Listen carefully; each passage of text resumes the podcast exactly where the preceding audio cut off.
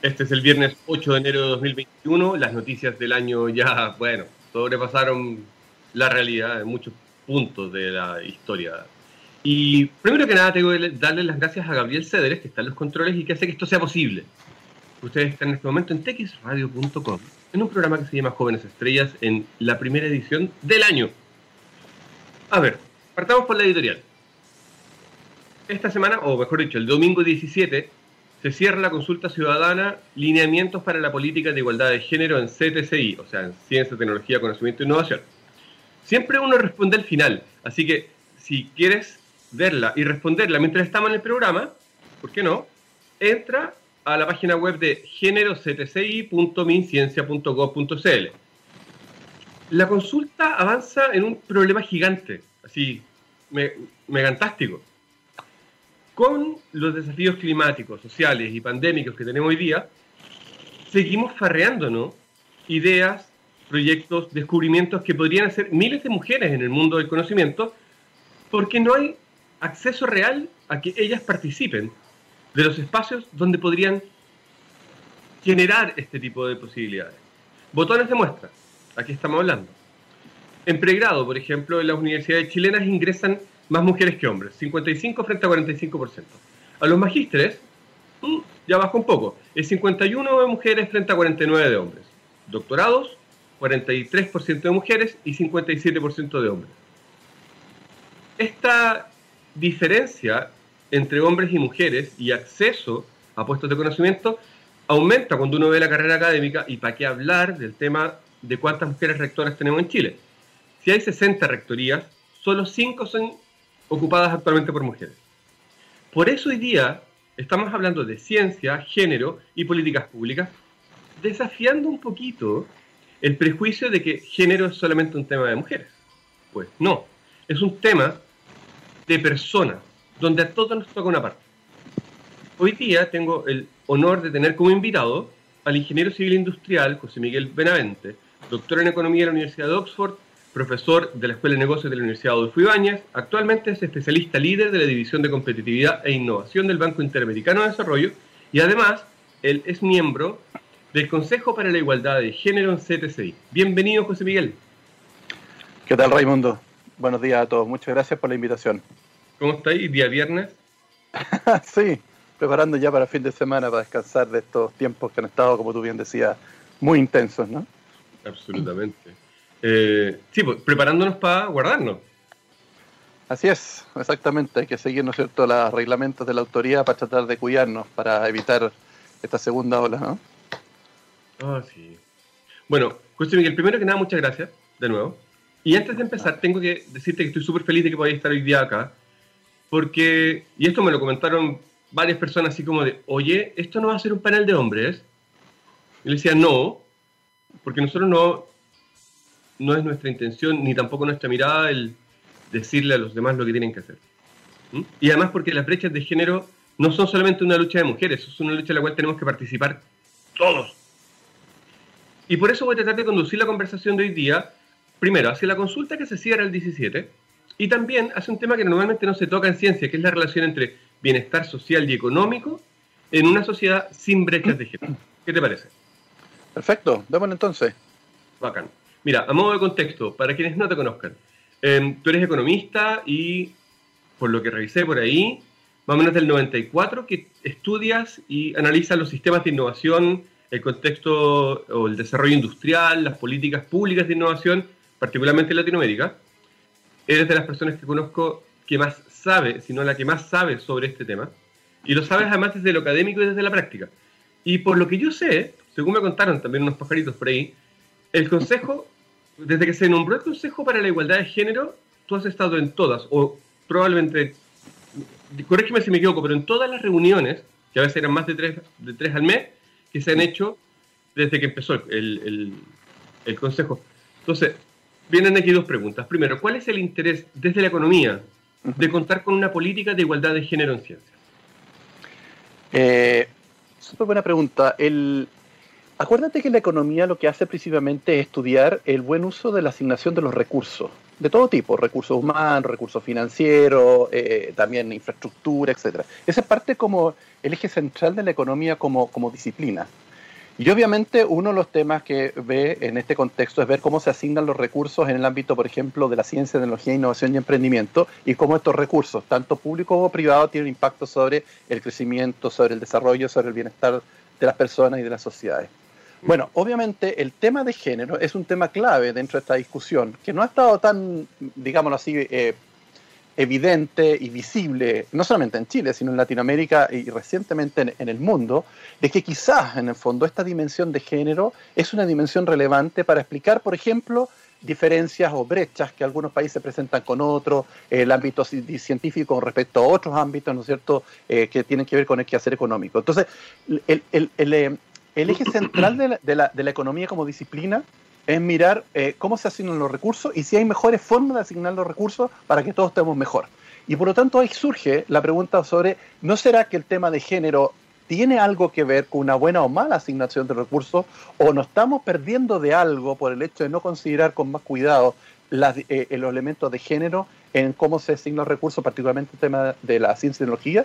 Y ahí esa es un poco la motivación. Y la evidencia muestra que efectivamente sí, es así, no estamos perdiendo mucho del hecho de no contar no solamente con el liderazgo de mujeres en el ámbito de ciencia y tecnología y otros ámbitos también, sino por ejemplo el trabajo colaborativo entre hombres y mujeres, o sea, equipos científicos que trabajen hombres y mujeres para desarrollar preguntas, ¿no es cierto?, que hace la ciencia tanto más pura, es decir, por, el, por la curiosidad, como también para atender problemas, ¿no es cierto?, que la sociedad requiere respuestas, la sociedad en el sentido Puede ser el mundo privado, puede ser la sociedad en su conjunto, como el cambio climático, eh, eh, desastres naturales, en el caso chileno, que es muy importante. Entonces, eh, un poco hoy tenemos, sí, evidencia, trabajos de alguna manera que ha desarrollado el mundo más de la economía para atender de si el efecto, por ejemplo, hay, hay mala asignación de recursos por no considerar el elemento de género en, en, la asignación de los grupos y en la asignación de los recursos, y la respuesta es que efectivamente es así, hay problema de asignación.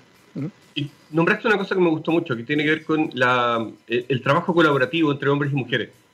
No tengo datos, pero entiendo que eh, el trabajo, cuando, cuando se organiza a través de grupos donde, donde participan mujeres, es diferente. Los liderazgos son distintos, la manera de mirar los problemas son más eh, multivariables, no sé cómo llamarlo. Sí. Mira, la, economía en realidad eh, no trabaja tanto en los temas conductuales, no sabemos muy bien el canal de transmisión. Y generalmente la antropología y la sociología podrían entender de por qué efectivamente los grupos cuando forman hombres y mujeres le va mal. Lo que nosotros como economistas vemos, bueno, y a veces nos pecan, nos pecan y nos, critican por eso, los datos, ¿no? La evidencia dura. Y la evidencia dura muestra efectivamente que aquellos grupos de investigación que están compuestos por hombres y mujeres lo hacen mejor en las métricas tradicionales de la ciencia y tecnología, que tiene que ver con las publicaciones, la calidad de las publicaciones, el impacto que tienen, ¿no es cierto? Cuántos son citados después, en fin, el, el, quehacer principal, ¿no es cierto?, que tiene el ámbito de la ciencia y tecnología y otras más que lo podemos discutir más adelante, que si es solamente constituido por hombres solamente. O sea, el, el, el equipo hombre-mujer hace bien. Ahora, ¿por qué ocurre eso? Es una pregunta abierta. La economía en realidad es un poco más, más débil para explicar eso. Hay temas de asignación de los tiempos, uno puede utilizar argumentos más económicos en eso. Pero claro, pero otras disciplinas han, han, mirado esto con más cuidado en la línea de lo que tú dices, ¿no es cierto? El hecho de las complementariedades, las visiones eh, alternativas y complementarias que tienen los hombres y las mujeres, el sentido de empatía que tienen más desarrollados los hombres y las mujeres, el término del tiempo, ¿no es cierto? En fin, hay, hay un sinnúmero de explicaciones y pueden haber otras más, pero como disciplina económica, generalmente nos concentramos más bien en el resultado y el resultado es clarísimo. Grupos de investigación que están constituidos con hombres y mujeres de alguna manera les va mejor en las métricas tradicionales para evaluar el impacto del trabajo científico. Mm, ah, me, me, me llama la atención, me voy a meter un poco en historia, eh, que bueno, tenemos súper claro que el tema de igualdad de género, eh, particularmente en ciencias, no es un tema de, de, ahora, no es un tema que haya salido ahora, mm. aun cuando eh, los movimientos feministas de hace un año y medio, que comenzaron hace un año y medio, dieron un tremendo impulso para que pudiéramos volver a tomar el tema. Pero en la práctica, al menos a, nivel de política pública, no sé, CONICIT ya venía trabajando en el tema, hay varias eh, reparticiones públicas que han generado protocolos para eh, que el laboratorio sea un lugar seguro, eh, políticas de igualdad de género dentro de, no sé, ahora no me acuerdo exactamente cuáles son estas, pero lo, lo, lo puedo googlear y se los, y se los digo. ¿Mm? Ya estaba o se incorporó dentro de la ley que crea el ministerio durante su discusión en el Parlamento. Y aquí es la parte que quería preguntar. Ley, luego el decreto, luego la política pública. ¿Cuál es tu visión de cómo se está llevando a cabo el proceso de instalar em, esta política de igualdad de género dentro del Ministerio de Ciencia? Yo, en, realidad, me parece fantástico lo que el trabajo que está haciendo. Quizá estamos como país un poco atrasados, como tú bien lo dices, hay algunas instituciones que tienen esto, las universidades también han desarrollado ciertos protocolos, particularmente eh, con, más por el lado de antiacoso, para que las mujeres se sientan más seguras, generar algunos mecanismos, por ejemplo, quizás tú ya lo sabes, eh, en, en algunos criterios para elegir, ¿no es cierto?, seleccionar los proyectos de investigación. Hay en lo que se llama... Eh, afirmación positiva por las mujeres por el tema, por ejemplo, del tiempo de, haber tenido, ¿no es cierto?, sus niños, que le quitó el tiempo de dedicarse, obviamente, para, para, hacer investigación y por lo tanto hay una compensación, etcétera. Pero hoy día esto ya se está estructurando de una manera más general, una manera más sistémica, más coherente, interna y externamente. Eh, por ejemplo, la creación de este consejo, ¿no es cierto?, permanente que asesora, en este caso, de la subsecretaria eh, de Ciencia y Tecnología, que tengo el honor de participar junto con otras destacadas eh, figuras, ¿no es cierto?, em, de alguna manera creo que es una, una, señalización de que esto es más, eh, eh, que se lo están tomando más en serio. Eh, el hecho de que ya, se estén generando estadísticas, ¿no es cierto?, donde los temas de género vengan como por default, o sea, no solamente el análisis científico-tecnológico ha sido área, disciplina, impacto, etcétera, pero hoy día el tema de género es un tema que está incorporado explícitamente en esa estadística también es otra señal. Y como tú bien dices, esta política de alguna manera, esta consulta que se está haciendo también es una señal, ¿no es cierto?, súper clara de que es un tema relevante y, más allá de, los elementos que, que, estamos conversando, ¿no es cierto?, acerca, como los economistas vemos este problema de mala asignación de recursos, lo, que, lo, que nos estamos farreando por no considerar, ¿no es cierto?, las mujeres en forma más activa y proactiva en el desarrollo científico-tecnológico en todas las etapas, como tú mencionabas, hay un tema de justicia también. O sea, claramente aquí hay un problema eh, tradicional de injusticia, ¿no es cierto?, contra las mujeres que hemos llevado adelante que la idea era ahora tratar de saldar esa cuenta o ir cerrando esas brechas a través del tiempo. Eh, y creo que hoy día esto se está estructurando y tiene que permear no solamente el ámbito científico-tecnológico, sino acuérdate que mucho, una de las características que tenemos en la ciencia es que la ciencia está alojada dentro de las universidades. Eh, entonces, también esto expande al ámbito, ¿no es cierto?, académico en sus otras dimensiones, incluyendo, por ejemplo, el ámbito universitario, la administración de las universidades. Y las universidades también están en un contexto más grande, ¿no es cierto?, dentro de la sociedad. Y, cómo ir empujando esta idea que se ha ido empujando en otras dimensiones, ¿no es cierto?, en el ámbito laboral, las empresas, en, en el sector público, pero también en el ámbito científico-tecnológico, donde es una cosa curiosa, porque en el fondo es un ámbito donde se supone que uno debería desarrollar conocimiento, investigación, y como tú bien dices, algo se ha avanzado en eso, eh, para mostrar que efectivamente nos estamos farreando una gran oportunidad de no tener a las mujeres más presentes en este tipo de actividades.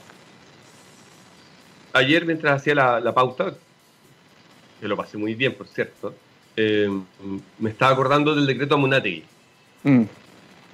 Y me parece que en, este caso, no, no, sé si será tan, tan parecido, pero cuando me preguntan acerca de, para qué necesitamos una política, si cada uno hace lo que quiere, si uno quiere ser, eh, si una mujer quiere estudiar, que, estudie.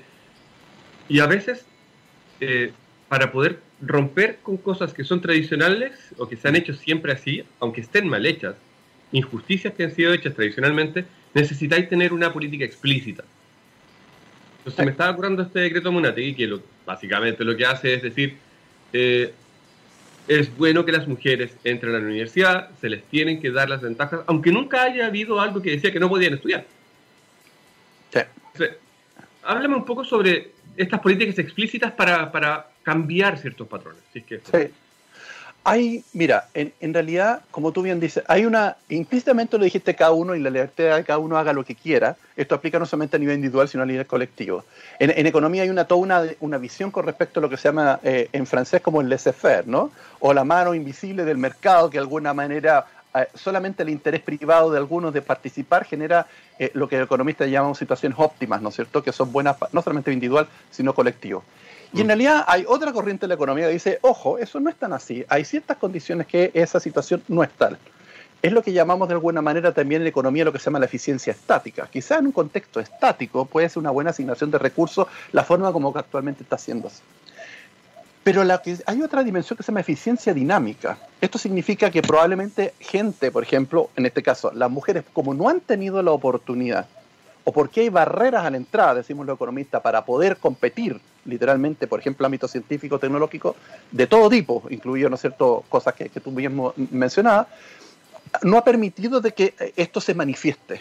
Y por lo tanto, explícitamente entonces la autoridad, es decir, no la mano invisible o el SFR, sino que proactivamente y explícitamente la autoridad a través de un reglamento, un decreto como el de Amunati que tú mencionabas, lo que se hace es tratar de, por ejemplo, a lo menos nivelar la cancha. Es decir, bueno, hay que tratar de bajar porque el, documento de Amunati tiene mucha implicancia, no solamente dice lo que tú dices, sino que esto significa que había que reformar muchas cosas que explícitamente o implícitamente generan barreras a la entrada de la mujer. Una cosa es decir, bueno, ya, que las mujeres puedan competir, oh sí, pero muchachos, ni siquiera podemos llegar a la pista para competir, ¿no? Eh, no tenemos el equipamiento, no tenemos los zapatos, no tenemos nada. Entonces, bueno, hay que permitir que esto, proactivamente eso ocurra, porque en algunos contextos no va a ocurrir. Y entonces tú le necesitas a través de este tipo de, de, instrumentos explícitos, por ejemplo, la autoridad, de que esto ocurra, ¿no? Para que después, una vez que resuelvas esta como esta desventaja previa que pueden tener en este caso las mujeres de participación, una vez que estén adentro en el fondo ya puedan manifestar y la evidencia muestra que lo hacen igual o mejor por ejemplo, en las notas en el colegio a las mujeres les va mejor que a los hombres, ¿no es cierto? En su performance en la universidad, en las notas también les va mejor a las mujeres que a los hombres, en fin, ¿no? Y hay algo en el fondo que le impide seguir avanzando. Entonces, estos mecanismos, como este decreto de y otro, por ejemplo, lo que se está construyendo atrás de la política es cómo hacer proactivamente, es decir, no dejar que la mano invisible del mercado, ¿no es cierto?, eh, de Adam Smith en el fondo, sino que proactivamente eh, se permita, y permita, en el fondo no es más que se permita, permita en el fondo a las mujeres eh, poder eh, entrar, ¿no es cierto?, y competir de igual a igual. Y más que competir, generar estos mecanismos de eh, trabajo colectivo que les permite, los números muestran que les va mejor que hacer los hombres solos. Y, eso es lo que está detrás de estos mecanismos que son, digámoslo así, entre comillas, los economistas decimos artificiales, o sea que no es el libre albedrío de la persona por su interés mutuo, colectivo o individual, sino que la autoridad explícitamente pone mecanismos para que esto ocurra, ¿no? Y que es, por ejemplo, el decreto Munategui es uno de ellos. De hecho, a mí, si, lo buscan en internet, aparece al tiro. Mm. Eh, resalta por su belleza y concisión. Son como, no sé, serán 50 palabras y esas 50 lo que tú decías, como que cambian todo para abajo. Hay que adaptar el mundo para que eso suceda. En este caso, vamos a la consulta, porque la consulta en el fondo, en, el momento de Munategui, él podía perfectamente agarrar su, su mano, eh, de hecho está escrita a mano, y escribir el decreto y presentarlo. Y tenemos la suerte de que era una persona bastante inteligente en ese momento, tenía un momento de lucidez y es capaz de escribir este texto con todas las implicancias que tenía. Pero hoy día ya no está, ya, ahora que somos más democráticos aún y que tenemos más redes, si este tipo de políticas no se socializan y no, se, y no incorporan la visión de la sociedad, pueden, pueden por sí mismas caer en un cajón por el hecho de que no son representativas. Ahí es donde entiendo que entra esta consulta pública. Exactamente, esta consulta, como tú bien dices, tiene varios, varios contextos. Uno de los, de los, de los ejes, ¿no es cierto? Eh, el primero, este, que, este de asegurar el acceso. Fíjate en la palabra asegurar el acceso, porque la palabra asegurar implícitamente está diciendo de que hay que hacer algo explícito para que obviamente las mujeres puedan acceder a esto, porque hay un conjunto de barreras implícitas o explícitas que evita esto, ¿no? Eh, y, entre otros, por ejemplo, la segunda parte tiene que, del, este eje tiene que ver con el, ambiente seguro. Hay hipótesis que dicen, bueno, el ambiente no es seguro para que las mujeres puedan desarrollarse en esto y por lo tanto hay que generar algo para que obviamente se sientan seguras. Y esto nos lleva a todo lo que tiene que ver con el acoso, las malas prácticas, ¿no es cierto? Y otras que se han discutido no solamente en contexto de ciencia, sino también en, otros ámbitos. Entonces, ese es el, primer ámbito y se hace una, consulta efectivamente con respecto a, esto, a estas dimensiones, ¿no? Contexto, la consulta está planteada en los tres ejes de la política. el, número uno es el que tú decías, ¿cierto? Em, el número dos, y me gusta mucho, es integrar la mm. dimensión de género en la investigación científica chilena, o en el sistema mismo. Eh, cómo, se hace? ¿Cómo crees tú que esto va a lograrse en la práctica? Se, hace de varias maneras. Aquí hay, hay dos temas. Uno, el tema de eh, qué es lo que, cómo tú lo promueves, y después cuáles son las preguntas desde el punto de vista científico. Con respecto a lo primero, es decir, bueno, yo voy a hacer eh, la forma de hacer los que yo hago concursos especiales, ¿no es cierto?, de investigación, donde la temática de investigación es sobre los temas de género. O sea, voy a investigar sobre el género y, por ejemplo, las brechas que existen, lo que estamos conversando.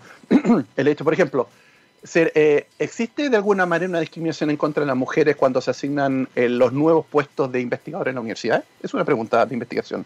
¿Existe alguna eh, discriminación en contra de las mujeres cuando se acepta un trabajo científico en una, en una, una, revista indexada? Es una pregunta de investigación, ¿no?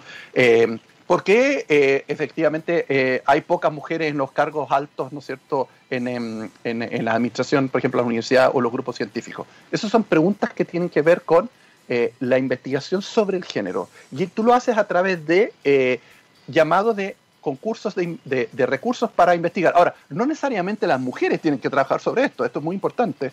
La idea, justamente, por la evidencia previa que tenemos, es que ojalá que los grupos estén constituidos por hombres y mujeres de investigar sobre estos temas. Y de ahí se pueden sacar cosas como indicadores, bueno, ¿cuánto estamos perdiendo el punto de vista de mala asignación de los recursos? ¿Cuánto estamos perdiendo el punto de vista de impacto en menos publicaciones o menos calidad de las publicaciones por el hecho de que haya menos mujeres en los grupos de investigación. Eso, eso, eso tiene que ver con preguntas, ¿no es cierto?, asociadas al género que son, que son, eh, que son clave. Ahora, hay otras otra, hipótesis de ciertos mecanismos. Por ejemplo, eh, ah, tenemos algo de evidencia de que las mujeres, eh, por ejemplo, en, las en los proyectos de, de, Fondesit, que son estos proyectos científicos individuales que hay en, en, Chile, en, en realidad las mujeres les va eh, el, timing de postulación es distinto. O sea, eh, un hombre, por ejemplo, que lo rechazan, al año siguiente vuelve a postular, ¿no? Y, bueno, mejora sobre los comentarios que se hacen, y así lo hace año, año, año, hasta que, bueno, a veces no le resulta y nunca más postula con el tema, o a veces le resulta. Y tenemos evidencia que las mujeres como que se toman más tiempo, como que hay, eh, se mueren dos años o tres años como que la piensan más, etc. Les va, les va bien, no, es que hay una discriminación en contra, pero hay algo, ¿por qué pasa eso de que se toma? Y hay los economistas decimos hay costos alternativos de tiempo, hay un sinnúmero de cosas. ¿Será de que hay un tema que hay, eh, por ejemplo, su tiempo es demasiado alto, su costo alternativo por el tema del manejo de la casa, el tema de los niños, eh, su, su, actividad eh, en, otros ámbitos más allá de la, de la científica, sino también los académicos porque están haciendo muchas clases y mientras los hombres tienen menos tiempo para clases, el mundo científico y por lo tanto dedicado a la investigación, no lo sabemos, pero es un patrón y entonces tu segunda parte de tu pregunta es, mirando los datos, de alguna manera uno empieza a encontrar estos, estos patrones. Por ejemplo, hay un caso bien interesante cuando eh, eh, podemos discutir también la comparación internacional. Uno de los países que tiene mayor presencia de mujeres en el ámbito científico es Argentina. De hecho, es el país que tiene más en el mundo cuando uno lo mira. Más del 50% de los científicos en Argentina son mujeres. Eh, donde el patrón mundial son treinta y tantos y nosotros tenemos menos. Bueno, hay algo ahí, bueno, cuando uno empieza a mirar, uno se da cuenta que sufren el mismo problema que nosotros. Es cierto que parte de un nivel más alto, con mujeres más del 50%, pero cuando avanza en la carrera académica, empieza igual a cortarse el embudo en el fondo y termina con muy pocas mujeres liderando proyectos, siendo rector de universidades y otros indicadores que tú mostrabas. Bueno, entonces hay, hay algo interesante. ¿Cómo es que parten de un nivel más alto y es una pregunta científica en el fondo, y después, ¿cómo es que a ellos les pasa lo mismo que les pasa a nosotros? ¿no? Esos son como dos caminos para tratar de resolver esto. Eh, yo tengo la sensación, no tengo evidencia para poder sostenerlo, pero la, mm, el ingreso a las mujeres a la universidad en 1871 básicamente ha seguido, hasta el día de hoy seguimos intentando corregir esa curva, pensando en que, no sé, hubo siglos en el cual el espacio el espacio público estaba vedado para las mujeres. No sé, hay mujeres como la Isidora Goyenechea, ponte tú, que siendo una mujer súper poderosa, con una tremenda visión social, con, un, con mucho trabajo, tú buscáis los libros y ella se le, se le califica como filántropa. Yo estoy seguro que si hubiera sido hombre, habría sido presidente, o si hubiera sido hombre.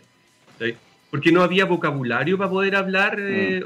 eh, sobre, sobre la labor de una, de una mujer que esté en, el mundo público. Hoy día vamos avanzando hacia allá. Em, efectivamente, dentro del Ministerio de Ciencia yo tengo la sensación de que, de que se ha avanzado mucho en, en, esta, en esta diada hombre-mujer, que en realidad creo que también habría que ampliarlo. En el, tema, en, el fondo es en grupos de personas diversos que incluyen hombres, mujeres y género en general. Sí, claro. Y ahí te quiero hacer una pregunta más personal, antes de pasar al tercer punto del, de, la, consulta de la política. Cuéntame, porfa, cómo ha sido y por qué no te has perdido ni una reunión de este, de este consejo? ¿Cómo ha sido trabajar con ese grupo de mujeres y hombres? Muy, muy, muy, muy eh, realmente estimulante, por decirlo menos. En, realidad, un grupo, partiendo de la subsecretaria, el resto del grupo también son, como tú dices, hombres y mujeres, gente de distintos ámbitos, no solamente el mundo científico eh, específico, sino de, incluso dentro de la ciencia también distintas áreas. Eh, habría que preguntarle qué, cómo les pasa a ellos de interactuar con un economista, realmente nos ven a nosotros como unos medios marcianos, pero bueno, en fin. Pero yo por lo menos he aprendido muchísimo, las visiones que tienen son tremendamente interesantes. Em, el, eh, para, para, mí ha sido un honor participar y justamente porque creo personalmente que es un tema eh, muy relevante. Yo estoy casado con una científica. De hecho, si tú lo evalúas en términos de cómo evaluamos el trabajo científico, eh, ella tiene un currículum 500 veces mejor que el mío. Ha publicado en Science, es, arqueóloga mi mujer y, y, trabaja con premios nacionales en, en, trabajo de, investigación. En realidad, por eso, además yo lo vivo en mi casa, ¿no? Una cosa además personal en ese sentido. Eh, mis hijos han tenido, sobre todo mi hija más chica, tiene una inclinación por el ámbito de la ciencia y de la tecnología también muy marcado, ¿te Entonces también hay una cosa yendo a lo personal, ¿no? Además que creo, eh, y, más institucional, tú sabes que yo trabajo en el BID y el Banco Interamericano de Desarrollo también ha trabajado una política, una promoción de la política eh, de, género que es transversal a todos los ámbitos. Tenemos una, una división completa que ve temas de género y por lo tanto también institucionalmente donde yo trabajo estas cosas que se, se promueve y lo cual a mí me, siento muy cómodo en eso. Em, y, además el trabajo que se hace ahí en el Consejo es tremendamente serio, eh, es, un, es, un, espacio en el cual eh, la autoridad, en este caso representada en la subsecretaria, como que abre el espacio para escuchar a gente, distintas visiones eh, complementarias y un poco lo que está en el documento y en la consulta que se hace da cuenta un poco de, esa, de, esa, de esa heterogeneidad para atender un problema que yo entiendo en ella y reflejado en muchas autoridades, no solamente como tú bien decías, históricas y, y un poco la idea es construir camino hacia adelante, eh, que es clave. Eh, y de nuevo, como hablando como economista, en, en, de los temas de justicia y otras cosas que son muy importantes, no estamos perdiendo una oportunidad enorme. Nos farreamos una cantidad de mala asignación de recursos por no considerar esto. Y por lo tanto es clave hacerlo.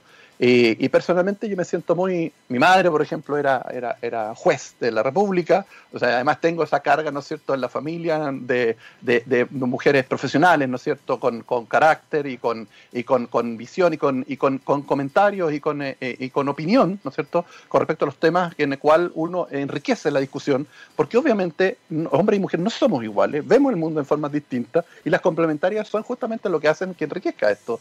Y entonces eh, la, la, las mujeres tienen ciertas eh, competencias, capacidades, ¿no es cierto?, que ven cosas que los hombres no ven, y esto se transmite en muchas áreas, incluido el ámbito científico-tecnológico, que es consistente con la evidencia que hace que, obviamente, eh, como grupo más heterogéneo de hombres y mujeres, las cosas funcionan mejor. ya estamos llegando a la mitad del programa. Después de hacer unas preguntas quizá un poco más, entre comillas, agujas o más personales, ya que entramos en este, en este tema. Eh, y antes de cerrar, antes de a, la, a la, música, me, quiero mandarle un saludo a mi hija, Laura Roberts, que también tiene una inclinación por el mundo científico así, además súper variado, desde... Actualmente está como metida en el tema de medicina. Tiene, hoy día mm. cumplió 12 años. Entonces le mando un muy feliz cumpleaños a la Laura.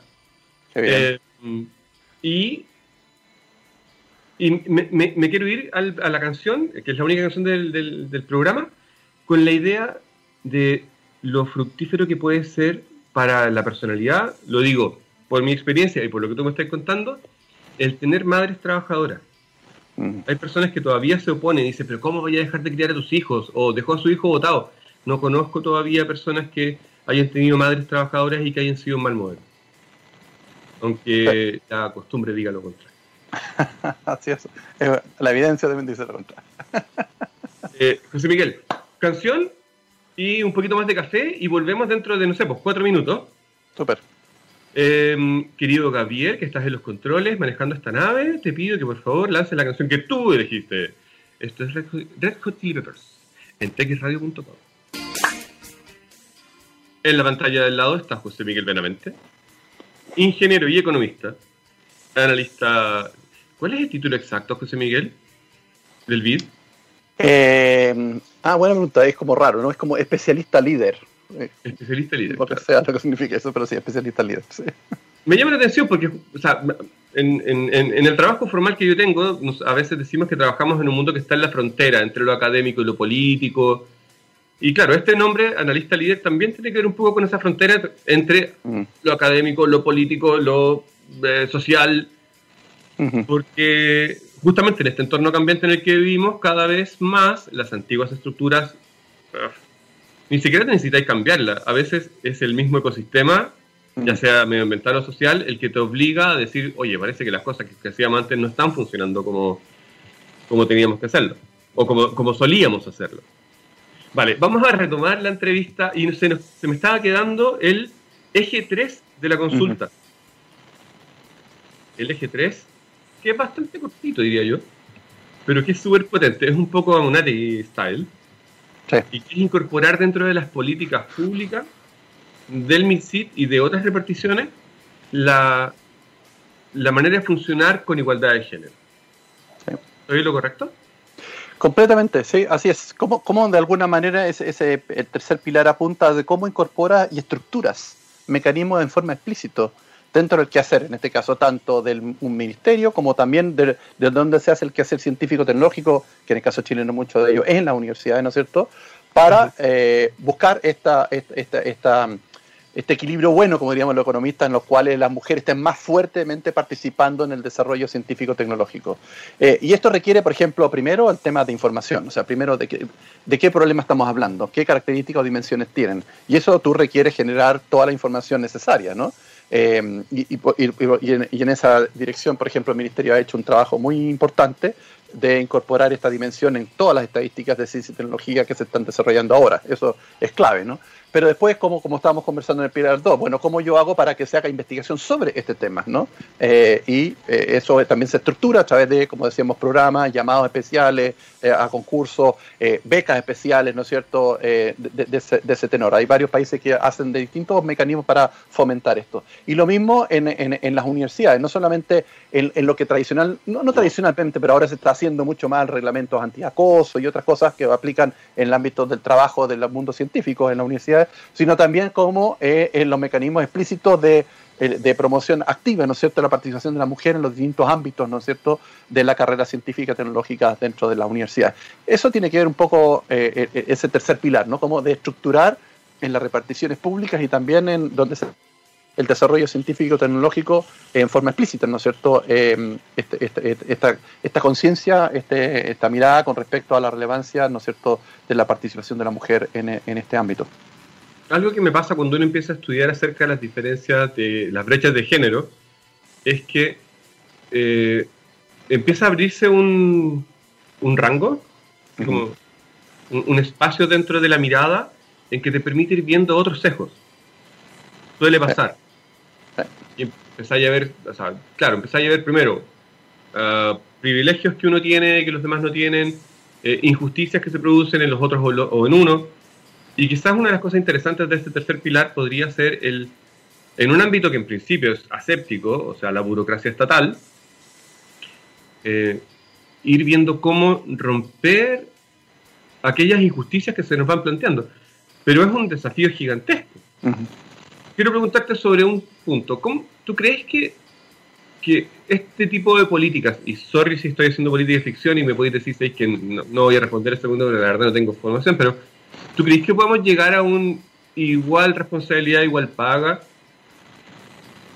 dentro del sistema total? O sea, yo, yo, diría, yo, diría, que eso no es lo que queremos llegar, eh, debería ser como el, el, el, desde, ¿no? El mínimo. Mm. o sea, ahora, ni siquiera cumplimos con ese mínimo, ¿no? Eh, la respuesta del economista te diría, el, el salario es el valor de la productividad marginal de la mano de obra. Y lo que de alguna manera encontramos es que en general es, esa, esa productividad marginal de la mano de obra, incluso en las mujeres, es más alta que los hombres. O sea, corregido por todas las otras cosas, debería ser incluso para, para igual responsabilidad, como tiene mayor productividad marginal, el salario debería ser incluso más alto. Entonces, Sería... lo primero que tú necesitas es tener información de esto. Es bueno hacer un poco más transparente, que estas cosas no sean tan oscuras, de alguna manera que no haya discriminación en contra por los tipos eh, de género, por ejemplo, el tipo de género que está asociado al tema de los pagos, eso es como el mínimo minimorum. Y lo otro es asegurarse, como estábamos conversando, de que haya la, misma posibilidad para que las mujeres y los hombres puedan postular en una, cancha plana, ¿no es cierto?, pareja, eh, cuando ya se han solucionado todos estos problemas históricos, que va a pasar mucho tiempo para que los solucionemos en forma proactiva, puedan postular a los trabajos. Por ejemplo, hay muchas cosas que son currículum ciego, ¿no es cierto?, en las evaluaciones que ya se están implementando, o mecanismos de compensación por el costo alternativo del tiempo que la mujer por, por la maternidad, que es una cosa que no, eso sí que es irreemplazable, ¿no es cierto?, la maternidad misma, eh, el em, proceso del embarazo, etcétera, que inhabilita a las mujeres para poder desarrollar su trabajo científico en ese tiempo y por lo tanto, por ejemplo, en el caso actual en Chile, se compensa de alguna manera ese, ese, tiempo, ¿no es cierto?, en la forma en que, por ejemplo, se considera su currículum históricamente para las postulaciones. Pero se pueden hacer muchas otras cosas. Ahí, José Miguel, ya estoy escuchando un par de amigas que, me, que deben estar diciendo en este momento, yo no paré de trabajar ni hasta el día que parí. Mm. ¿Mm? Porque efectivamente eh, lo que tú decías, ese, ese costo marginal a veces es más alto porque em, en este caminar con una cancha hacia arriba, las mujeres tienen... Y estoy tratando de, usar palabras en mi cabeza que vayan a, no eh, bidimensionar el tema, solo hombre-mujer, ¿vale? Sí, em, pero, pero sí, eh, la, la respuesta del sistema es mujer embarazada, mujer a la cual no le voy a dar proyectos porque está embarazada. Y, pero también pasa ahí una cosa interesante. A veces hombres que participan del cuidado y participan del pre y del postnatal tienen la misma penalidad.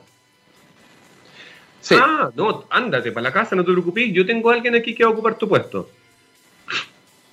Fíjate, es bien interesante. Ahí tienes una política que en alguna universidad, incluso en Chile, se aplica que, por ejemplo, para lo que se llama la jerarquización, esto es una cuestión como media técnica, pero tú para, para pasar de tu carrera en la jerarquía, que tú partes, por ejemplo, como instructor, después profesora asistente, profesor asociado, profesor titular, eh, eh, tú tienes que, en, en, la carrera, sobre todo investigación, tienes una máxima cantidad de años que puedes estar en un lugar, ¿no? Por ejemplo, siete años de profesor asistente. Ahora, eh, por ejemplo, hay universidades en las cuales tú como hombre, como hombre, te dan un año más en el, en el, en el, en el tiempo de ser de profesor asistente para, para pasar profesor asociado, si es que eh, participaste activamente o declaraste en el fondo cuando, cuando ocurrió en, la crianza de tus hijos cuando recibieron. Como hombre. por, por mujeres se aplica por default pero para los hombres también, si lo explícitamente lo mencionan. ¿no? Entonces, hay mecanismos, políticas adicionales que la universidad están incorporando a decir, ok, este, este señor tiene que pasar de siete en siete años profesor eh, asociado y para eso tiene que cumplir un sinnúmero de condiciones científicas, o sea, publicar, eh, eh, ser citado, generar como una escuela, en fin, ¿no? pero eh, para los hombres que han hecho esta labor y explícitamente lo han mencionado, entonces eh, por cada niño le dan un año más de tiempo. Esos son mecanismos que también para compensar, porque efectivamente hay ocurriendo, y yo creo que mucho generacional, que hoy día los hombres más jóvenes participan activamente, ¿no es cierto?, en el cuidado de los niños, y hay como de alguna manera, y esto es un tema que no tiene que ver con el ámbito científico, en el trabajo que hay en la universidad, sino que lo que ocurre en la casa, ¿no es cierto?, de cómo se reparte de alguna manera este trabajo, sobre todo por ejemplo, el caso mío propio, en mi personal lo hicimos, así como mi mujer, mientras mi mujer terminaba su tesis doctoral, yo me dediqué a la crianza de, de, mi hijo cuando nació el primer año, y de hecho estamos en países distintos. Bueno, y después se compensó. Volvimos a, donde yo estaba en Inglaterra y mi mujer, eh, en este caso a ella, tomó un poco la batuta al cuidado de nuestro hijo mayor mientras yo terminaba mi tesis. Bueno, esos son acuerdos internos, ¿no es cierto?, dentro de la casa que de alguna manera compensan estas cosas, pero también se manifiesta, por ejemplo, en el caso de las universidades, donde en este caso del ámbito más masculino, por parte de su rol, ¿no es cierto?, cooperativo en la casa, eh, tiene también algunas de estas eh, también eh, mecanismos de compensación por el tiempo o menos castigo en, términos de la consideración, por ejemplo, en este caso del tiempo para poder pasar a la jerarquía siguiente. Pero, y así hay varios mecanismos que, que, se pueden implementar, pero, pero yo estoy de acuerdo contigo, aquí hay también una cosa que tiene que ver con que el cambio que tú haces a través de la política pública, de todo esta, de lo que se está empujando, ¿no es cierto?, a través de la, de la subsecretaría y el ministerio para adelante en el ámbito que tiene que ver con más de lo laboral, o sea, en el laboratorio, en el, en, el aula, ¿no es cierto?, tiene que tener una un, contrafactual atrás que está ocurriendo también en las casas, ¿te fijas? Y que eso, una, eso, esa es una, son palabras mayores, ¿no? Que escapan un poco al ámbito científico, sino que tiene que ver un poco con nuestro, con nuestra cultura, ¿no? Con nuestro, con nuestros sesgos, ¿no es cierto?, históricos, en fin. Sí, pues bueno, y ahí hay un tema también que, no, alcanza en este programa eh, por tiempo, solo por tiempo, eh, que tiene que ver con, el cambio en el cual, no sé, pues la mujer sí conquistó un espacio dentro de lo público, mm. pero nosotros, en general, masculinos, no hemos, no, hemos conquistado el espacio en lo privado. Sí, ahí yo, yo estoy de acuerdo contigo. Yo tengo menos evidencia, en el fondo, más porque trabajo más en el ámbito científico tecnológico, pero, pero el, así como la hipótesis decía que efectivamente eso todavía no ocurre en nuestras sociedades, no, no hay, incluso eh, sometido a una especie como de burla o sorna lo digo, por ejemplo, para, mi amigo yo era el sueco, ¿no? El sueco aludiendo a que era una persona que como que más tenía la cultura sueca, la participación más del hombre en la casa, ¿te fijas? Eh, implícitamente diciendo que el resto del cohorte veía esto como una cosa como curiosa. En la generación mía, probablemente en la generación más jóvenes no. Y, y, de nuevo, yo creo que esto no, no solo es la mano invisible de Adam Smith, ¿no es cierto? Eh, o, libre albedrío. Yo creo que hay que promover, así como se está haciendo en el ámbito científico-tecnológico a través de la política pública, a lo menos a través de la información, buenas prácticas, experiencia, lo que se llama el role model, ¿no es cierto? Como poner estas figuras, ¿no es cierto? Que, que, tú mismo mencionabas en, el siglo pasado, ¿no es cierto? De Elena Cafarena y de, otra, de, de, la doctora Díaz, en fin, eh, de alguna manera ponerlos como ejemplos para que estas cosas, no solamente para mujeres, sino que también para los hombres, para decirle, oye muchachos, en el fondo esto es eh, que no tenga que tomar decisiones en el fondo de que, por ejemplo, ocurre en el mundo científico y no solamente en Chile, ocurrió, es o dedicarse a la ciencia o tener, o tener familia, no es que dedicarse a la familia, o tener familia. Hay muchas mujeres que al final dicen, yo no quiero tener hijos porque en el fondo quiero, es una cosa eh, surrealista, por decirlo menos, ¿no? Sí, y, y, también pasa en otros, o sea, saliendo del ámbito científico, Em, personas que trabajan en bancos que se supone que la jornada termina a las 2 de la tarde, pero todos sus compañeros se quedan hasta las 6. Este tipo no va a avanzar dentro de este sistema que creo que la evidencia, al menos desde el punto de vista de la antropología, la sociología y otras áreas, ya como que tienen bien determinado que es el mm. patriarcado heteronormativo. Mm. Esta mirada que, que, ojo, no es solamente de hombres blancos bien educados, es hombres, mujeres y personas que asumen que los liderazgos tienen que ser eh, verticales, sin consulta, y que un buen liderazgo es el liderazgo que no te pregunta y, te obliga a hacerlo. Bueno. Pero te, decir, hay mucha evidencia, sobre todo lo que estamos volviendo al ámbito científico, eh, justamente esos mecanismos de liderazgo verticales en el mundo de la ciencia no funcionan, literalmente. O sea, por definición. Eh, ahora, el, argumento es un poquito más, y voy, voy, a ir al argumento más económico de cómo los economistas vemos esto. El problema es que el conocimiento es un conocimiento que habita eh, en nuestras cabezas y a través de lo que se llama el documento que es escrito, ¿no? Y la forma en que tú colectivamente este documento florece es cuando hace las complementariedades de conocimiento. Todo el conocimiento no está en una sola cabeza, sino que está, por decirlo de alguna manera, hay varias partes de conocimiento repartido en todas partes, y que de alguna manera lo que muestra que los resultados del impacto de este conocimiento a través de mover en la frontera, eh, el tema de las publicaciones, la originalidad, la cita, etcétera, tiene que ver con justamente la capacidad que tiene el líder, no de verticalmente organizar esta cosa, sino de cómo las complementariedades de cada uno de los participantes en estos eh, trabajos, particularmente científicos, y además donde la heterogeneidad de género explica mejor esta capacidad de generar algo que es mejor eh, en términos de la productividad científica de lo que se hubiera hecho solamente, por ejemplo, un grupo de hombres, incluso aunque sido bien horizontal el mecanismo de, de, organización de la producción. Perdona palabras como medias técnicas, como economista, pero en el fondo es como nosotros vemos este fenómeno y, y, ahí están, surgen las brechas, ¿no? Este, este programa nos permite, por eso dura una hora, uno nos deja conversar y de repente meternos un poco más en algunos conceptos que, que pueden ser más complejos.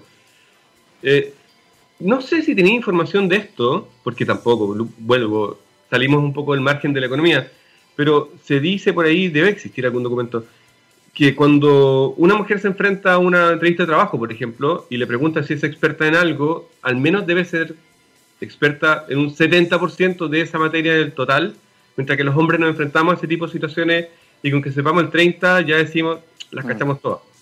¿Sabes algo de eso? No, no, no. O sea, he escuchado también igual que tú un poco esto que tiene que ver un poco con, con, A ver, en, eh, en, economía hablamos de la aversión al riesgo, ¿no? O sea, cuán averso al riesgo y efectivamente hay distintas aversiones al riesgo dependiendo del género en promedio.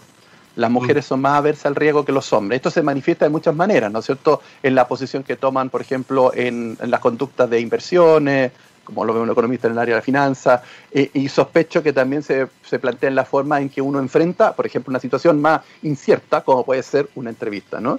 eh, el hecho de señalizar, lo que tú haces en el fondo en la entrevista es señalizar tus competencias, donde hay asimetría de información, porque el otro no sabe quién eres tú, entonces de alguna manera tú al ser más averso al riesgo, eh, señalizas menos, ¿no? Eh, ahora, esa sería una respuesta. Por, la, por, la, propia práctica o por la, situación de vida que te ha tocado, sí. Me acordé de ese ejemplo que decía la gente que maneja camionetas Fargo en los 50, en un estudio, no sé si lo escuchaste alguna vez, la gente que maneja camionetas Fargo en realidad tiene menos tiene más aversión al riesgo y no adelanta a alguien en una curva, mientras que el que tiene la Super Ford sí lo hace. Lo que le dicen los tipos que manejaban la Fargo es mi camioneta no da para poder hacer eso. Sí, sí, Bueno. Eso en, el mundo de los seguros, aunque no lo creas, se, se, ocupa muchísimo. Eh, que tiene que ver justamente por qué le ponen un seguro más alto a los jóvenes. exactamente por el mismo motivo, porque los jóvenes son más amantes, menos aversos al riesgo y por lo tanto están dispuestos a, exponerse a situaciones de riesgo más altas. Eh, por el hecho de la juventud. Y por eso la, efectivamente las compañías de seguros cobran primas más altas ah, para los autos asegurados cuando los dueños o los conductores son gente más joven. Por exactamente el mismo principio. Bueno, volvamos un poco a la consulta y a, la, la, instauración de una política de género que además, debo decirlo, a mí me gusta, no sé si, y aquí hablo como forofo, como fan de la política en general, eh, la, inclusión de la idea de generar una política de equidad de género dentro de la ley que crea el ministerio y luego que esto se vaya bajando hacia acciones de política pública concreta creo que en sí, al margen, o sea, además de lo que se puede, de lo que vamos a ganar en términos de equiparar la cancha, como que va generando un mecanismo. Así es. Mm. Y ojalá ese mecanismo pueda ser como replicado también en otras prácticas donde sabemos que o intuimos que hay injusticias. ¿Qué, qué opináis de eso? No, me parece, me parece muy, muy, muy bueno. Eh, efectivamente, aquí hay una acción como de role model, pero de política pública, ¿no? O sea, cómo yo puedo incorporar otras dimensiones. Por ejemplo, toda la discusión que hay con respecto a la selección de, de los proyectos de, de, emprendimiento de los startups, el tema de género, ¿no?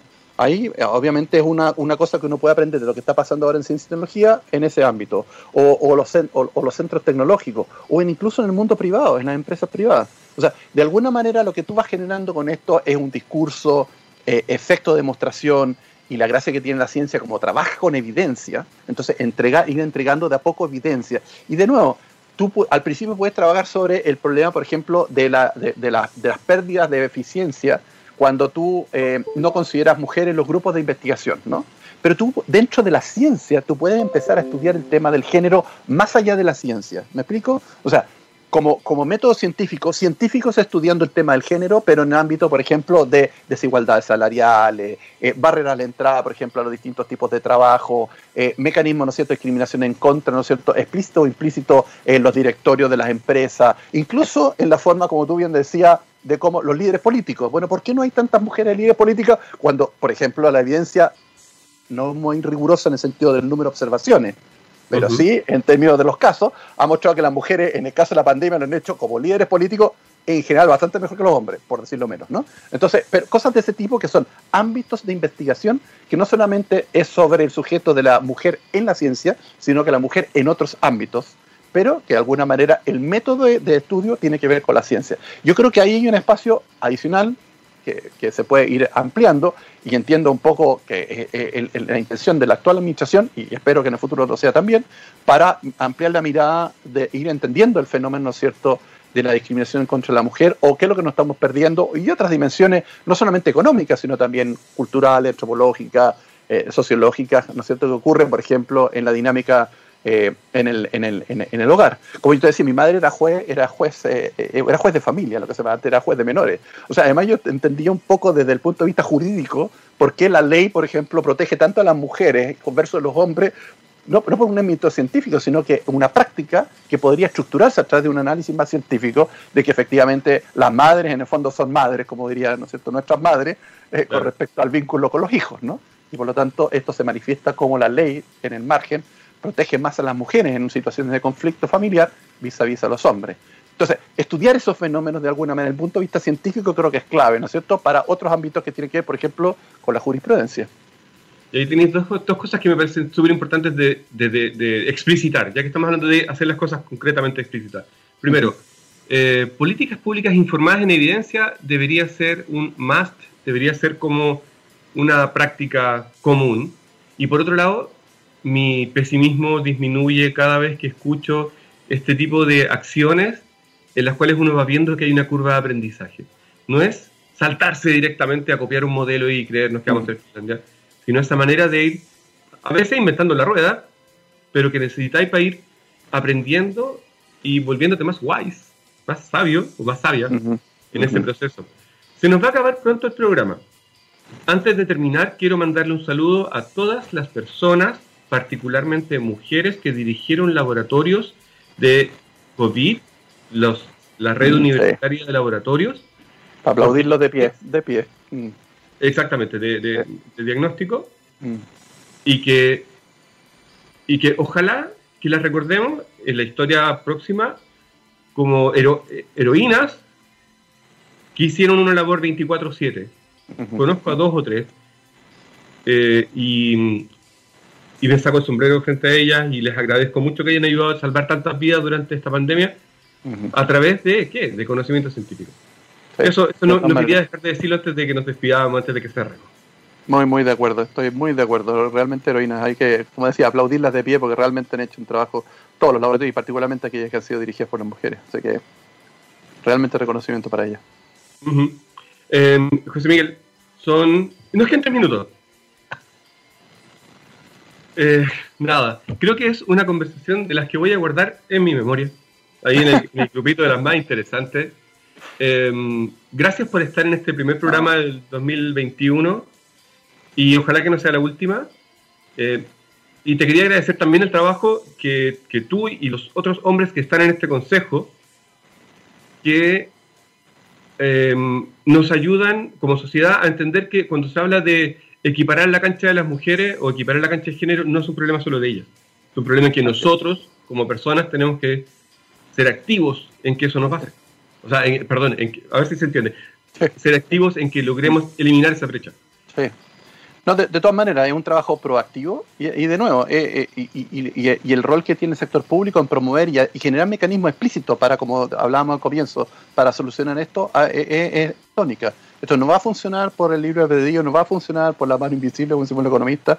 Esto necesita proactividad, necesita mecanismos, necesita reglamentos, necesita leyes para que se generen los espacios para que esto ocurra porque obviamente cuando uno no mira esto muy horizontal, muy estático, en el fondo no hay los espacios y necesita generar estos eh, como reglamentos, formas, acciones, en el fondo explícitas para que esto ocurra. Es, es, una, es una maratón, eh, algo se ha hecho históricamente, ya lo discutimos, pero falta muchísimo en, esta carrera y esto no es solo un tema de las mujeres, no solo por las mujeres y para las mujeres, sino también el rol que tienen los hombres en esto también es clave, ¿no es cierto?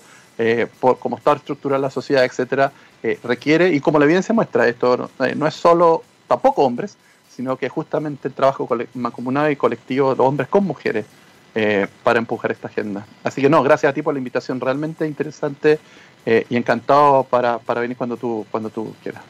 Muchas gracias. José Miguel Benavente, ingeniero civil industrial, doctor en economía de la Universidad de Oxford, profesor de la Escuela de Negocios de la Universidad de Ibáñez, actualmente especialista, líder de la División de Competitividad e Innovación del Banco Interamericano de Desarrollo y miembro del Consejo para la Igualdad de Género en CTCI. Muchísimas gracias por estar aquí hoy. A ti, Raimundo, muchísimas gracias y mucho éxito. Gracias. Y nos vemos pronto. Ah, acuérdense, el 17 termina la consulta, así que métanse al computador, no es muy larga, em, hay que leer un poquito, pero uno puede decir su opinión y será eh, una contribución de cada uno de nosotros a que tengamos una política de género lo más robusta posible. Gabriel, muchas gracias. Y seguimos en la programación de txradio.com. Cuídense mucho. Adiós. Ah, este programa va a estar en podcast, así que lo pueden buscar en la página web. Y aquí me callo. Sigue la programación. Chao, José Miguel, que estoy muy bien. Chao, Raimundo. Chao, Gabriel. Muchas gracias por todo. Cuídense.